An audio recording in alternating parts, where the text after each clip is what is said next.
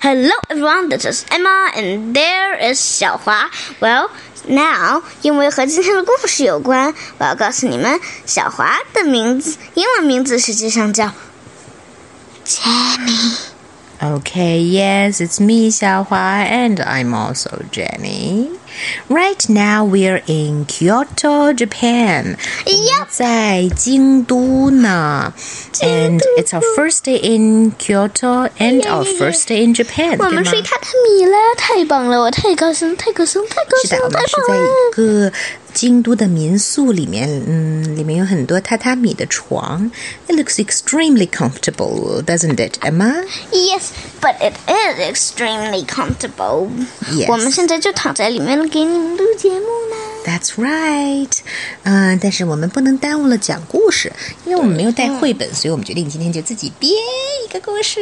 小我们用 OK 我们再用取互相取笑的方法来编故事吧。 ，Yes，let's do that. Okay, first my turn. OK， Once upon a time, there was a little girl whose name was Emma. Emma loved to eat. 呀 She loved to eat a lots of things, but she loved ice cream most of all. Yup.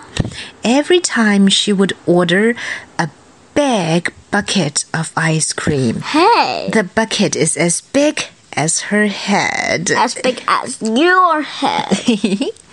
so she became so famous of eating ice creams and she became so famous of her big big appetite for ice creams that later whenever people ordered ice creams they would say let me have an Emma of ice cream. They meant they wanted a big bucket of ice cream the size of Emma's head. So, now you know, Emma is not only a name, it's also a measurement for ice cream. Ah。 And 小朋友们喜欢这个故事吗？你们觉得 Emma 这个名字除了当名字，还可以当一大桶冰 激凌，讨怎么样 啊一点也不好。 ？OK，Sorry， It's okay. It's your turn now. My turn now. Once upon a time, there is a woman There that was. there was a woman that named Jenny. Mm-hmm. This woman, she has a, such a big head, so giant that everyone knows her. And every time when a commercial, Commercial， when commercials 你的意思 need 是说广 告吗？ yeah. Okay, when the Commercials need to make s- the people's head ver- looks very big and body seems very small.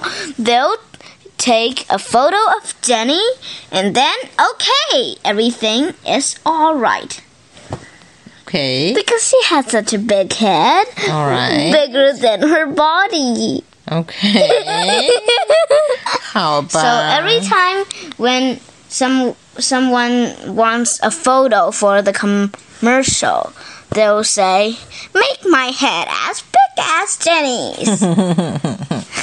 All right，你说的这件事情是发生在卡通世界里的吧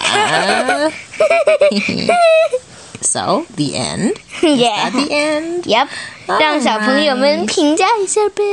好吧，小朋友们，你们是更喜欢我的 story 呢，还是更喜欢 Emma 的 story 呢？ Emma 的 story，你们可以留言告诉我 们。We would love to hear it, even if we're we're still in Japan, right? Yeah. OK. 哦，另外不要忘记我们的微信公众号是。小花亲子英语。 That's right，上 Mm, 面有非在常日多的本故事。和儿歌。Not 在日本，It's everywhere. When you 小 write 花 something 亲 on 子 the 英语 internet，闯世界。嗯，不要随便改我的名字，好不好吧？And so， That's for today. Goodbye, goodbye. Sorry.